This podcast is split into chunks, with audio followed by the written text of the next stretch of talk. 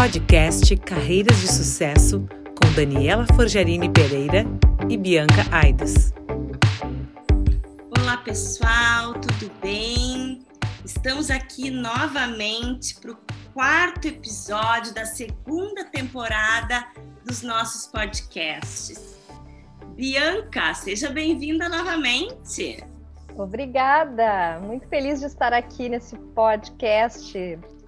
E hoje estamos recebendo Matias, direto da Austrália. Matias, conta a tua carreira de sucesso para nós, querido. Boa noite, Daniela, Bianca. Bom dia aqui na Austrália. Eu sou o Matias. Eu trabalho aqui na, Austrália como engenheiro de sustentabilidade, aqui em Sydney. Aqui já é sexta de manhã e, bom, eu vou fazer um resumo bem rápido. Como eu vim parar aqui, eu me formei em engenharia mecânica lá na Universidade Federal do Rio Grande do Sul e trabalhava bastante na indústria lá no Sul. Trabalhei em algumas empresas diferentes. Trabalhei também na empresa da minha família, que eu venho de uma família empresária no ramo do aço.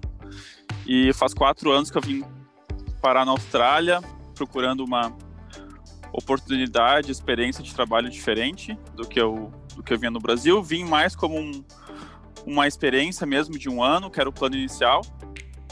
E vim sem trabalho procurar me experimentar por aqui e hoje eu estou trabalhando como engenheiro de sustentabilidade para prédios e edificações já faz três anos e meio, mais ou menos.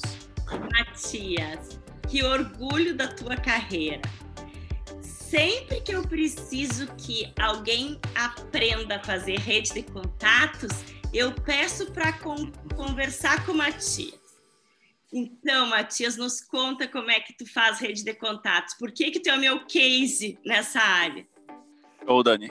Um, pois é, aqui quando eu cheguei, eu não tinha emprego, obviamente, e não conhecia ninguém, basicamente, né? Então, ensinamentos da Daniela, fui atrás da minha carreira de uh, da minha rede de contatos, fazer meu networking. E o que eu achei bastante difícil aqui é por a cultura ser diferente, obviamente ter a língua, né? Eu vim com inglês bom, ok, mas não era uh, fluente, então eu tinha dificuldade uh, de me comunicar bem. Então eu comecei a basicamente me uh, voluntariar para em qualquer coisa que fosse, em, qualquer evento, em qualquer uh, grupo com interesse em comum. Eu foquei bastante no que eu gostava de fazer, o que eu sabia fazer. Um, ah, eu falava, eu falo alemão, né? Então eu fui em grupos de conversação em alemão. Eu gosto de jogar futebol, então eu fui em grupos de universidade de futebol. Eu fui em feiras e eventos da engenharia ou do, do ramo aqui de engenharia que eram, que eram oferecidas de graça. Eu fui atrás de bastante brasileiro, muita gente conhece alguém que mora na Austrália, um amigo, um vizinho. Uh, então eu fiz bastante contato no início com brasileiros aqui e sempre tentando fazer um link com engenharia. O negócio da rede de contato é que a gente a gente não pode ir já esperando algo em retorno, né? A gente tem que ir para conhecer, para explorar, para uh, fazer relações mesmo, construir relações e e na verdade não esperar nada em troca porque realmente é é uma em mil vezes que por acaso vai vai vai trazer algum benefício, né? Então eu estava disposto a sair, conversar com todo mundo. Um, até na rua uma vez eu comecei a trocar ideia com um cara aleatório, perguntei o que ele fazia, troquei cartão de business card e tudo. E, e comecei a criar minha rede de contatos aqui, tentar manter também, né? Uma coisa é conhecer, outra coisa é manter e tentar fazer encontros uh, frequentes para manter aquele contato com o pessoal. E fui na Câmara de Comércio Brasil-Alemanha também. Eu me enfiei aqui onde eu podia, viu? Um, uma vez eu estava andando de ônibus, voltando para casa, e eu olhei de relance, assim, tinha uma feira de universidade, aquelas bem grandes, compridas no meio do campus, né? E daí eu olhei aquilo, o ônibus parou na frente da, da parada de ônibus da universidade, daí eu já saí correndo. Eu tava indo para casa, já mudei meus planos, foi, vou caminhar aqui, perguntar o que a galera tá fazendo, ver se eu podia participar de alguns grupos de, de, de, pesquisa da universidade, tinha um grupo de futebol, perguntei se eu podia participar também, tinha gente oferecendo emprego na área de, de hospitality aqui, que é garçom, e trabalhar em eventos. Eu, eu me voluntariei em tudo, né? Só que, obviamente, por eu não ser estudante, eu não poderia fazer a maioria das coisas, mas eu, eu, eu pude chutar a bola lá. Tinha um, um grupo fazendo um teste. Quem chutasse a bola num, num, redondo específico lá, num buraco, que era difícil, ia poder participar de um outro evento lá do, do grupo do time. Então eu fui lá, consegui chutar a bola no, no, no lugar. Também os australianos são muito bons no futebol, então não foi muito difícil, para falar a verdade. Daí a gente fui participar lá do, do, do evento de futebol fui jogar com os caras. Quem, quem tive uma outra competição de, de chute a gol, assim, quem ganhasse levava um, um carro alugado por, por um final de semana, umas coisas assim. Aí fui tentar fazer contato lá também. Qual outro lugar interessante que eu fui fazer contato? Ah, na, na universidade. Tinha um, a prima de uma pessoa que eu trabalhava no Brasil.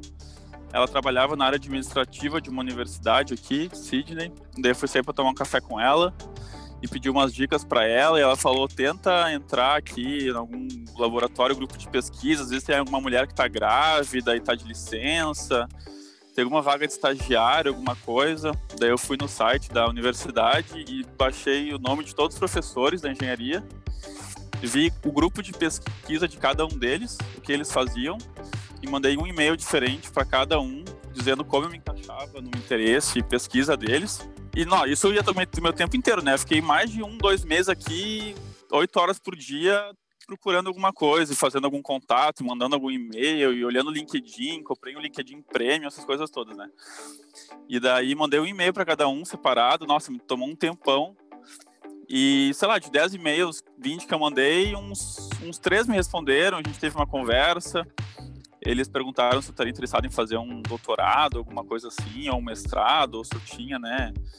se eu era estudante, eu falei, ah, não sou estudante, mas se tiver algum, né, uma vaga temporária aí, eu sou muito bom.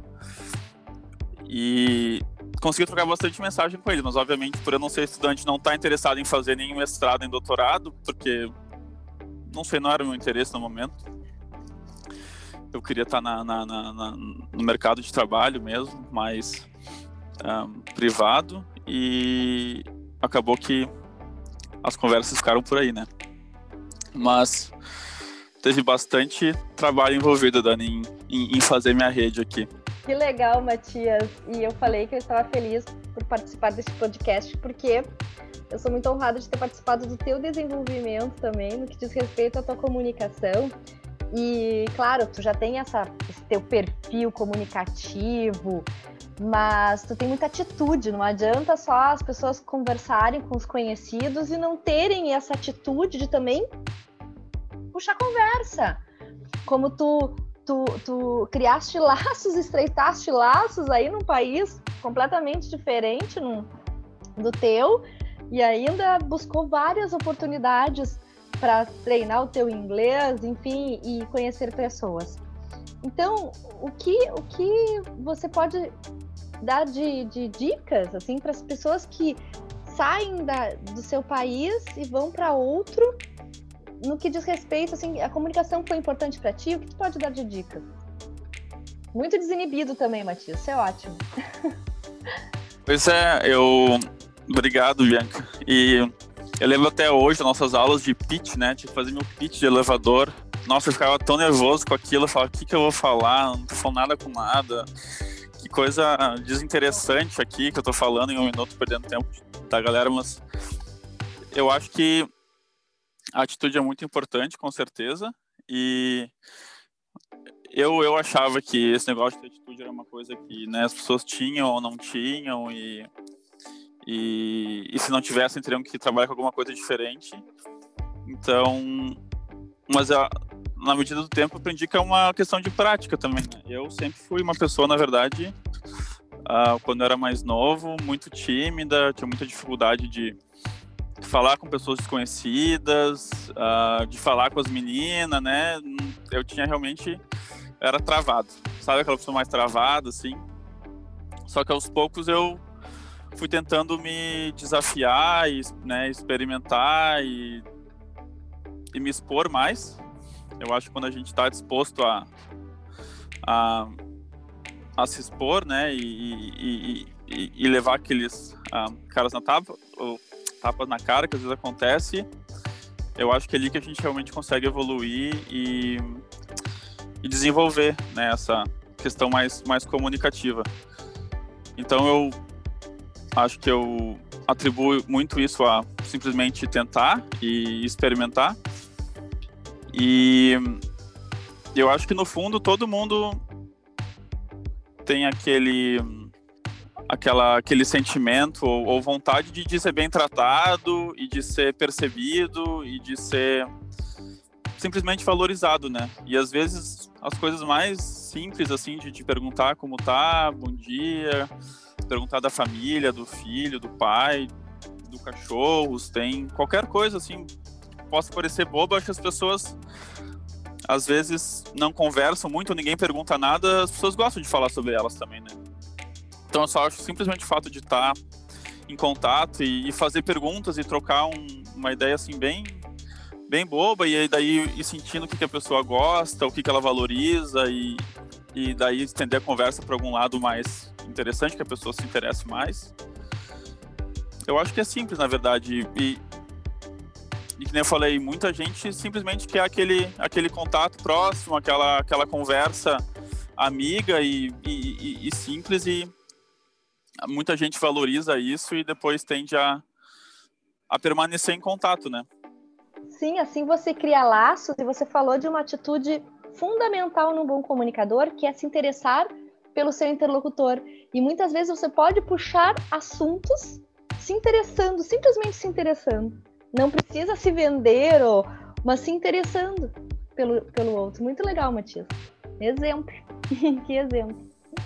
Obrigado. E a Bianca me ensinou a articular a voz, né? A Bianca é articular. Mexer então eu falo meio enrolado, mexer bem os lábios. Isso me ajudou muito para apresentações e conversas no telefone. Eu uso até hoje essa estratégia. Sabe, Bianca, que ele já deu cursos lá na Austrália. É, não sei. Isso é novidade para mim. isso, Matias.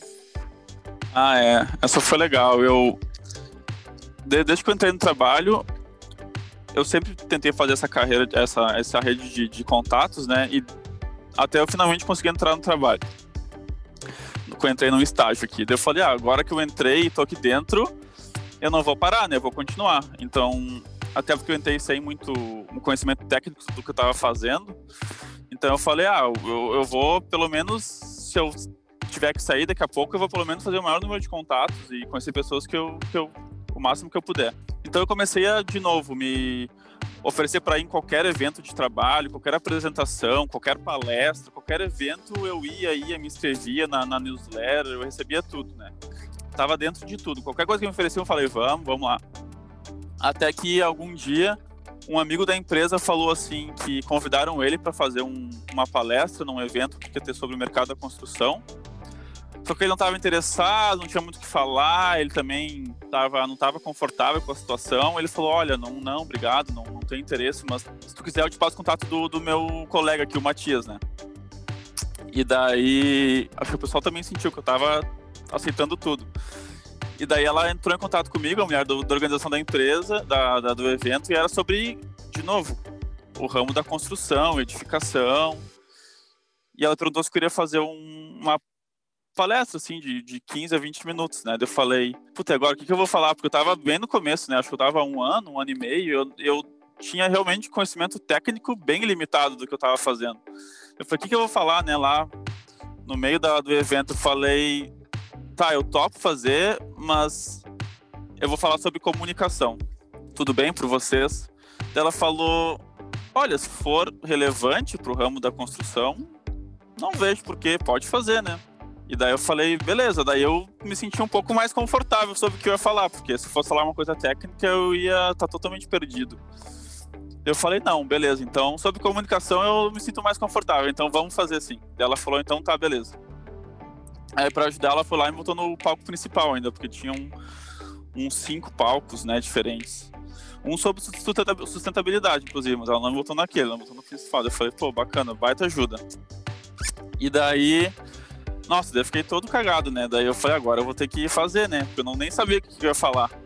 Daí eu fui pra minha rede de contatos, né? A Daniela, falei, Dani, me ajuda, eu preciso falar sobre isso, eu não sei o que eu vou falar, se tem alguma ideia, alguma apresentação pronta aí para me ajudar. E daí a Dani me passou uma apresentação que ajudou bastante. Eu fiz um brainstorming antes, assim, tive várias ideias, mas não sabia muito bem para onde seguir. E daí a tua apresentação, Dani, me deu um norte mais claro, assim. Falei, é, isso faz mais sentido, se eu juntar isso com isso, fica melhor. E, e daí comecei a trabalhar nela. Daí, daí obviamente, como eu, eu tava inseguro do que eu fazer, eu, nossa, me preparei um monte. Fiquei um tempão fazendo a apresentação, os slides para ficar bonito. Treinei umas 10 vezes, pedi ajuda, né, para Daniela, para outras pessoas, para uns outros amigos meus, o que, que eles achavam, o que eles podiam me recomendar. E, e fiquei super nervoso, mas foi super bom, deu super certo. Eu falei lá 15 minutos. Ah, e detalhe, eu comentei, né, Dani, mas eu tava bem preparado. Então cheguei lá, até tava nervoso, mas o negócio fluiu bem. Eu fiz um curso também em Porto Alegre há muito tempo atrás de apresentação e desinibição com o, Leo, o Leuclides Marcon, acho que é o nome dele. E daí eu lembrava das sugestões dele de apresentação, de ser mais interativo, de fazer perguntas, de caminhar para o lado para o outro, de treinar os gestos. Eu treinei até os gestos, eu treinei. E daí o pessoal gostou, vieram falar comigo depois da apresentação. Uma mulher perguntou se eu era, se eu era psicólogo. E uma outra brasileira veio fazer contato, tentei botar ela na minha empresa, depois um, mas não deu certo, enfim. Só que no final eu eu fui falar com um dos organizadores, eu ele tava fazendo um gesto estranho para mim no começo da apresentação, assim, tipo, como se quisesse fazer uma pergunta, mexendo as mãos assim, daí eu olhei para ele, tu quer fazer alguma pergunta, alguma coisa? Daí ele meio que falou: "Não, não, não, estressa, segue aí". Deu beleza, continuei. Aí depois eu fui perguntar para ele, né, ah, poxa, desculpa, não entendi o que tu estava querendo dizer ali no começo. Ele falou assim: ah, eu queria dizer que tu estava com a braguilha aberta. Dani, eu fiz a apresentação e vi a apresentação inteira com a braguilha aberta. Depois eu fiquei vendo nas fotos assim, eu falei: meu Deus do céu, eu tava lá todo bonitão, apresentando e a minha braguilha aberta, assim. E eu falei: ah, nem, dá, nem, nem, deu, nem deve ter dado pra ver, né? Nas fotos, eu falei: em todas as fotos, assim. A braguilha vem aberta. Eu falei: pô, legal, bacana. Matias, é um case de resiliência e coragem. E também a gente percebe o quanto o humor ajuda as pessoas a dosar o perfeccionismo, Matias. Então é isso, tu nos conta como uma experiência de sucesso, apesar de. E aquilo em nenhum momento te desmotivou para não continuar fazendo. Bem pelo contrário, ele tem histórias para contar. E isso seria das pessoas sem histórias engraçadas para contar. E ele não morreu por isso e tá aí. De repente fez outras apresentações. Tá tudo uhum. certo. exatamente, exatamente.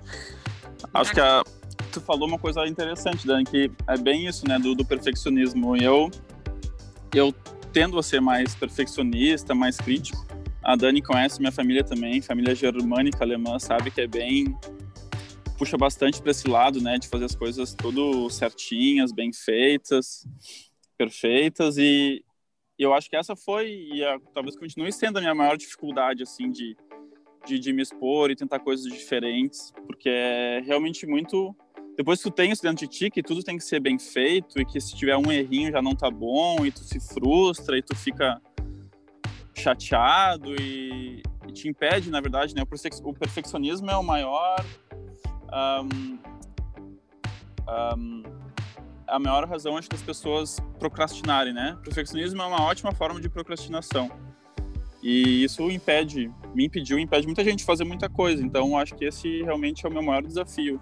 E foi e continua sendo de abrir um pouco mão disso, né? E de ter que fazer tudo sempre bem feito e antes feito do que bem feito, né? E realmente ir e tentar as coisas, experimentar, e não vai sair muito bem mesmo, e tudo bem, na segunda sai um pouco melhor.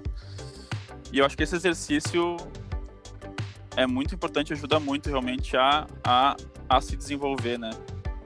Eu digo para os meus alunos do curso de oratória, nasceu perfeito, nasceu tarde. Ou seja, não, a perfeição é. é muitas, são muitas horas de voo. Você tem que entender que vai errar, vai a braguilha vai estar aberta, se você não tomar cuidado, paciência, uhum. vai dar uma escorregada. E tá tudo bem, tem que ter compaixão, como diz Brené Brown. É. O antídoto perfeccionismo é autoperfeição. Uhum. Concordo muito. E eu também escutei e, e, li algumas coisas da, da, da Brené Brown e acho que ela é muito boa também, ajuda bastante nesse sentido de vulnerabilidade, né? E, e lidar melhor com, a, com o perfeccionismo. E eu estava escutando um podcast outro dia que eu achei bem interessante também, que sempre quando vão anunciar, né, as pessoas no podcast, os convidados sempre falam qual a posição, tudo que fez, o que conquistou, o prêmio que ganhou, é chefe de não sei o que, é tudo as conquistas, né?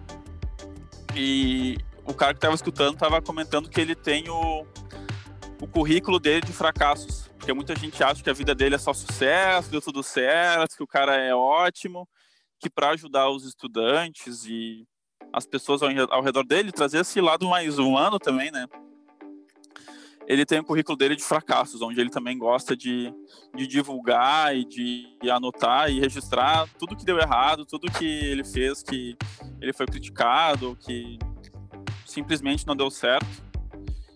Porque a gente tem essa impressão às vezes de que, nossa, né, aquela pessoa é super boa e a carreira dela foi perfeita, ela fez tudo certo e, e eu aqui, se eu fizer um erro, eu tô, tô ralado tem toda uma questão assim, se tu tá na primeira empresa e ainda não quebrou, tu tem que cuidar para não ser aquela que tu vai quebrar. Porque é um aprendizado atrás do outro. Uma das técnicas que eu tenho incluído nas famílias empresárias é uma conversa ou com a mãe ou com o pai que eles compartilham histórias de fracasso porque às vezes os filhos olham para os pais, para os avós e não imaginam tudo o que aconteceu para eles conquistarem o que eles têm até hoje. Matias, me lembrei que teu vô começou uma empresa com 60 anos, Matias. Uhum. Foi isso. Pois é. Legal, Dani. Achei muito legal tu, tu tá incluindo isso nos, nas dinâmicas né, da, das famílias.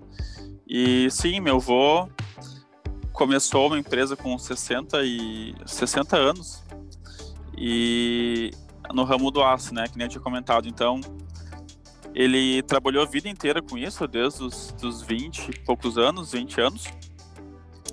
E trabalhou 40 anos numa, numa, numa na empresa revendedora de aço um, no sul do Brasil. E e começou também por baixo, virou representante, virou gerente, né? Teve aquela carreira toda, né? Uma, uma, uma vida de carreira já, 40 anos de carreira já. A maioria das pessoas iria se aposentar, tô feliz, tô legal, né? Subi na minha carreira, me aposentei e tal. E ele, depois de 40 anos, a empresa que ele trabalhou por tanto tempo, resolveu fechar a unidade no sul do Brasil. E ele teve a motivação, a ideia e a, né?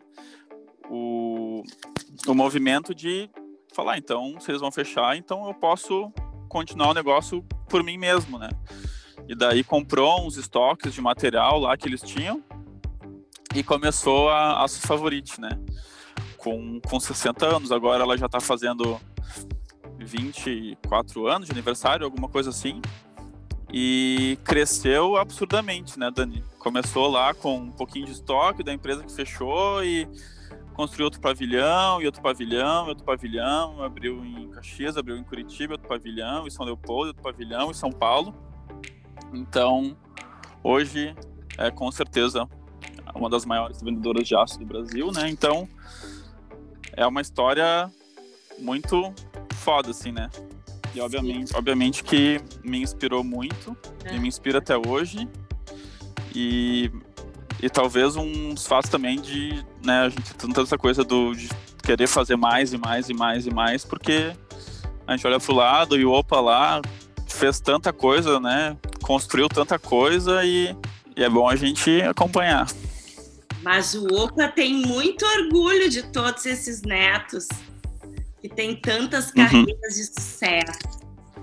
Nessa, nessa tua trajetória, Matias, eu tenho certeza que várias pessoas te inspiraram. Nos conte algumas delas. Sim. Legal. Então, com certeza o meu avô foi fonte de grande inspiração, né?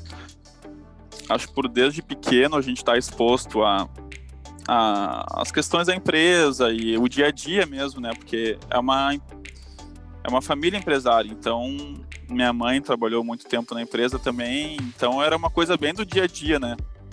A gente escutava, a gente ia visitar, a gente jogava bola lá final de semana, então era uma coisa bem do dia a dia, a gente via o negócio crescendo e mais gente, mais gente, e, então com certeza foi uma uma fonte bem de inspiração que, que veio bem cedo, né?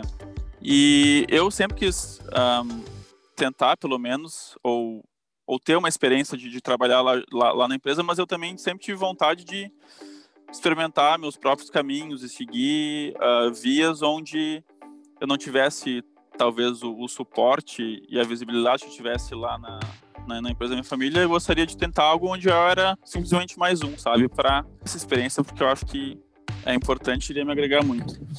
Então, eu diria que todos os meus chefes, eu trabalhei em umas três, quatro empresas, eles serviram fonte, serviram de inspiração para mim, o jeito que eles trabalhavam, que eles lidavam com as coisas, com problema, mais ali no dia a dia mesmo, né, com humor, com um pouco de a gente sempre tem aquela visão, nossa, meu chefe é muito, é muito bom, ele é muito experiente, ele é perfeito, ele é competente. Aí tu vê lá o chefe escorregando. Eu falei, nossa, e agora? Deu, vai, né, vai dar merda. E daí tu vê, não, mas o cara deu um jeitinho, falou com tal pessoa. Aí tu vai vendo que nem tudo é catástrofe também, como a gente imagina, né? E eu acho que o. E daí eu fui trabalhar na empresa da minha família, e daí, obviamente, de novo, no dia a dia com meu avô, aprendi muito mais coisa com ele do que né, quando eu era novo, por exemplo, eu só escutava de vez em quando. E acho que não existe pessoa mais ágil nesse mundo que, que meu avô, né? E é tudo para ontem, é fazer uma vez e fazer certo e tomar decisão na hora e tem que ser, tem que ser decisão certa, né? E nossa, é impressionante, no dia a dia com ele, obviamente, também tem muito conhecimento, muita experiência, mas é assim, eu ficava uma semana pensando e fazendo cálculo, anotando o que eu vou fazer, fazer um gráfico, um fluxograma, uma tabela, para ajudar minha decisão, e eu ia lá falar com ele em 30 segundos, ele falava, não, faz isso aqui, isso outro vai dar errado, isso outro é muito caro, isso não sei o que, vai. Então, com certeza, foi muita fonte de inspiração. E eu fiquei com essa pulguinha dentro de mim de, de agilidade, né? E, por coincidência ou não, o meu chefe atual aqui, que eu já estou trabalhando para ele, uh, vai fazer. Porque trocou meu chefe aqui. Antes era outro, agora entrou um mais recente, vai fazer um ano e meio, dois anos. Ele também é muito ágil. Então, de novo, traz essa parte mais da agilidade para mim. E ele também tem o mesmo conceito de perguntou, respondeu, decidiu, agora no minuto e, e vamos para o outro, vamos para o outro, vamos para o outro, vamos para o outro. E eu tô me espelhando nele, tentando pegar, primeiramente do meu avô e depois do meu chefe atual, essa questão de, de agilidade e resolução extremamente rápida dos, dos problemas, né? E por mais que não seja a decisão certa, cada 10 decisões que tu faz, tudo bem, uma, duas vai estar errada, mas daí já fez errada, já deu errado, daí tu já tomou a certa depois e melhor do que ficar uma semana pensando na primeira decisão, né? Para daí dar errado, para daí quando vê, já passou muito tempo. Então eu diria que esses dois foram com certeza as maiores fontes. Com certeza, Matias, teu vô é muito inspirador. Um case de empreendedorismo, de coragem, resiliência e uma visão estratégica jamais vista. Em relação ao teu trabalho atual, Matias, é numa área pouco explorada no Brasil. Tu pode nos contar o que hum. faz um engenheiro de sustentabilidade? Com certeza. Isso é uma questão que eu penso muito também, porque eu não trabalhei nessa área no Brasil, né? E eu entendo que aqui essa área acaba sendo muito mais desenvolvida, tem muitas leis ao redor disso aqui. Então, é difícil às vezes para mim fazer uma comparação direta ao Brasil, mas eu sei que aqui eles demandam mais por lei e tem muito mais empresas se voluntariando a, a transformarem seus prédios e construções e corporações em corporações mais sustentáveis, né? Então, o que eu faço no dia a dia, eu trabalho assim, basicamente com prédios e construções, então vamos dizer, uma seguradora grande, né, quer construir um prédio onde vai ser a central, um prédio de 10 andares, no centro de uma cidade, no centro de São Paulo, Rio de Janeiro, no centro de Sydney, no caso. E por ser uma construção de um valor alto no meio da cidade, tem leis que impõem certas um, performances que o prédio tem que ter em relação ao consumo de energia, consumo de água, consumo de geração de lixo. Um, de manutenção, de manutenção, de gerenciamento, né? Diversas coisas. Então tem a parte tanto de lei que traz isso, que a gente atua junto com, com o cliente para fazer da melhor maneira possível e atua no design para deixar o design mais um, de, me, de melhor qualidade em relação a essas, essas performances.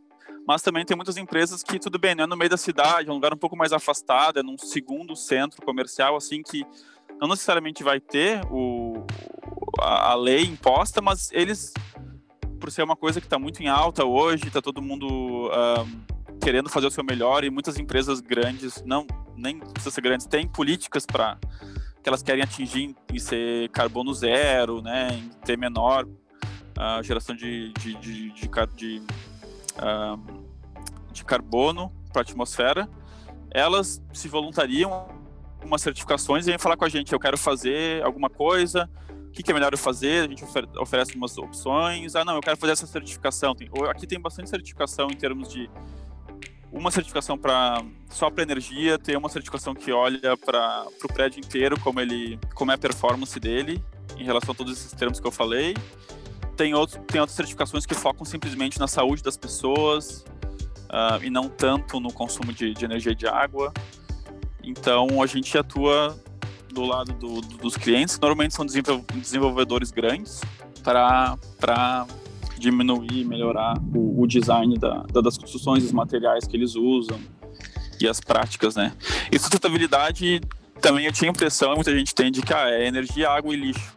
Tanto que foram os primeiros que me vieram à cabeça, mas tem muito também da, do social e, no caso aqui, ah, dar oportunidades, empregar pessoas indígenas, né, pessoas negras, para ter uma, uma diversificação, uh, dar mais oportunidades para as mulheres, uh, que aqui estão menos no mercado, e acho que no mundo inteiro, às vezes, e, e, e trabalhar para que tenha uma igualdade melhor, né, e oportunidades melhores, e poluição da água. Então, atua, assim, no ramo super diferente, sabe? Então, às vezes, a gente está ajudando a, o material que vai usar na fachada do prédio, que vai deixar menos calor entrar. Às vezes a gente está vendo que tipo de arte aborígena dos indígenas daqui que a gente pode botar no, no saguão do, do negócio que vai dois uh, duas coisas vai ajudar lá o artesão indígena e vai quando as pessoas entrarem no prédio vai trazer uma consciência maior né sobre as diferenças locais, então é, é, bem amplo, assim, isso eu acho que eu gosto bastante, que não tá ali olhando uma coisa técnica todo dia, tem a parte técnica, mas também tem muita parte social e, e, e de igualdade e, e, de materiais e as coisas mais diferentes. Que interessante. Matias, na tua trajetória, qual foi o melhor conselho que tu recebeu? Boa pergunta, Dani não pensei nessa resposta. Um, eu acho que eu com certeza recebi esse conselho de algumas pessoas, mas é aquela questão do que a gente falou que tá bom o que tu tá fazendo, vai lá e faz, não tem problema, porque eu sempre quando eu fui treinar uma apresentação, alguma coisa, ou uma entrevista de trabalho, eu apresentava para alguém, pedi alguma ajuda, né? A pessoa falava, pô, tá legal, bacana. Eu, tá, mas eu preciso melhorar minha dicção, eu acho que esse slide não tá bom, eu acho que isso aqui dá para fazer melhor. eu não sei que gesto fazer nessa hora, sabe? Eu não me preparei para essa pergunta e normalmente a pessoa fala: "Não, tá bom.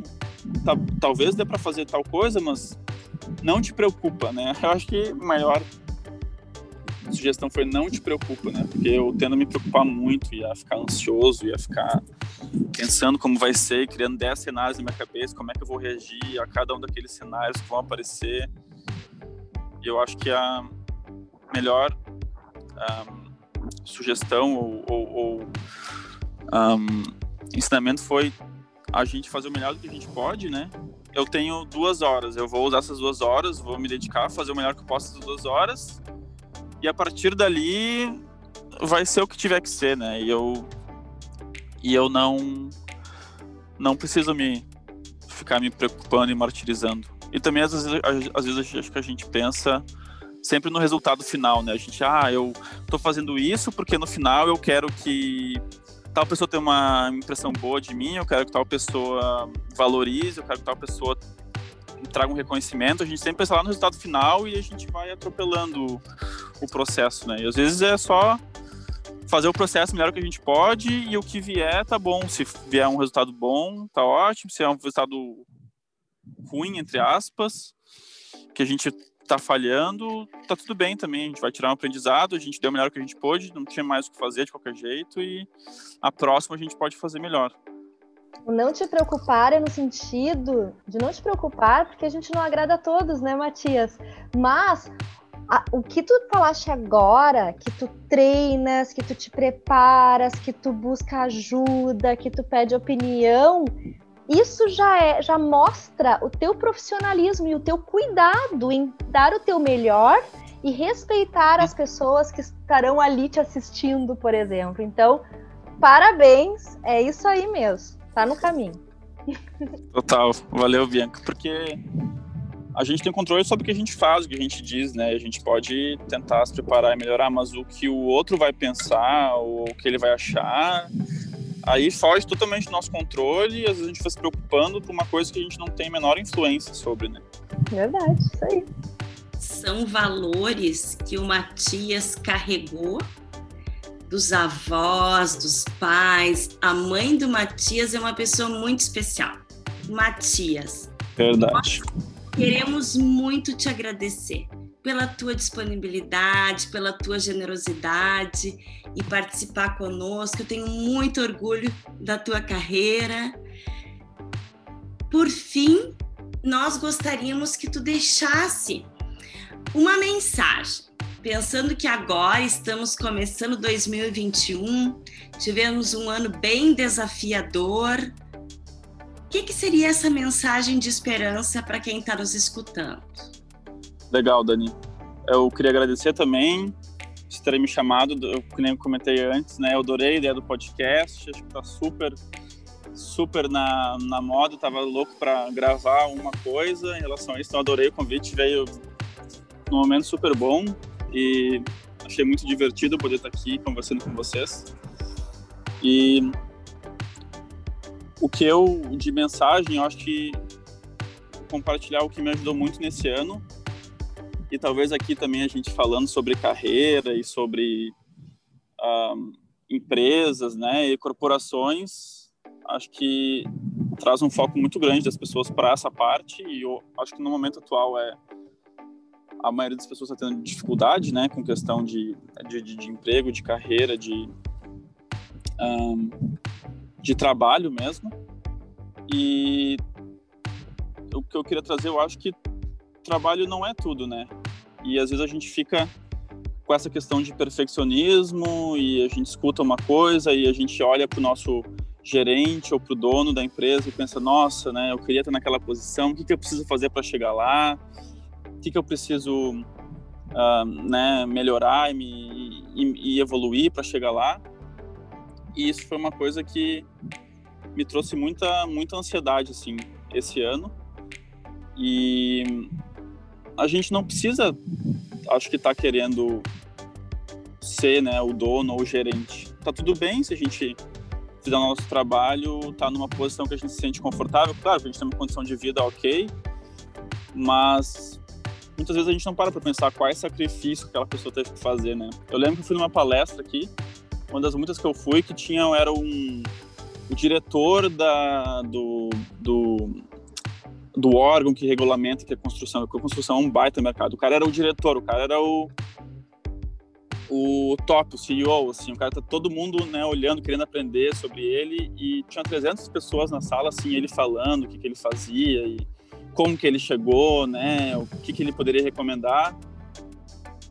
e acho que ninguém estava parando para pensar muito no sacrifício que ele teve, que ele teve que fazer e se a gente também teria disposto a fazer sacrifício para chegar lá, né? Aí eu perguntei, né, Dani? Me deu uma mensagenzinha assim, eu perguntei: "Ah, quais foram os maiores sacrifícios que tu teve que fazer para poder estar tá onde tu tá?" E e daí ele falou que os filhos dele estavam acostumados a a não a não ver ele durante a semana, que ele viajava muito, né, que a relação familiar dele era era conturbada, que ele não tinha muito proximidade, intimidade com a família e foram várias coisas assim que eu parei para pensar, tipo, não, calma aí, tipo, eu não quero abrir mão de tudo isso para estar tá onde ele está, para mim, onde eu tô agora e tendo mais tempo, né, as coisas pessoais, para mim tá tá ótimo. Então, devagarinho estou tentando mudar essa concepção assim de que ah, precisa ser o gerente, precisa ganhar o dobro, precisa não sei o quê, porque a gente pode estar tá, tá bem feliz onde onde a gente está agora, né? E inclusive agora acho que na pandemia às vezes a gente foca tanto e está tão com a cabeça do trabalho, pensando e, e, e planejando e executando que agora acho que trouxe um sentimento para muitas pessoas que férias forçadas ou não está trabalhando, tem que fechar, ou tudo isso, e as pessoas estão perdidas porque elas trabalharam, o trabalho era a principal fonte ali que elas depositavam a energia delas, e agora que não tem mais trabalho, ou tem menos, tem muita gente que está perdida, que não sabe o que fazer, que não sabe mais o, o hobby que gosta, não está acostumado a tempo com a família, então acha estranho às vezes. E eu acho que é uma baita oportunidade para se dar conta disso e e pensar o que, que eu posso fazer para minha única fonte de, de prazer ou a minha principal fonte de prazer não ser o, o trabalho e ter outras coisas que possam me suprir também, né? Ou isso vale para quem vai se aposentar e não sabe o que fazer também. Acho que é bom a gente pensar desde cedo o que, que pode nos suprir assim e de uma maneira ampla, né? Não depositar tudo numa coisa só e ter consciência de que trabalho não, não, não precisa ser, ser a primeira e não precisa ser tudo também. E grande lição. Planejar carreira é um exercício de humildade, renúncia e um ressignificar constante. Essa busca de propósito faz muito sentido, ainda mais num ano como esse. Obrigada, Matias. Foi muito um prazer obrigada. te escutar. Eu e a Bianca somos tuas fãs. Orgulhosíssima de ti, Matias. Adorei te, re, te reencontrar. Muito feliz pela tua história. Parabéns. Também, também, um Bianca. Muito obrigado por sucesso. tudo. Obrigada a você. Tchau, Show de bola. Muito obrigada. Sucesso, querido. Um beijo. Beijo. Para vocês tchau. também. Tchau, tchau. Você acabou de ouvir o podcast Carreiras de Sucesso com Daniela Forgerini Pereira e Bianca Aidos.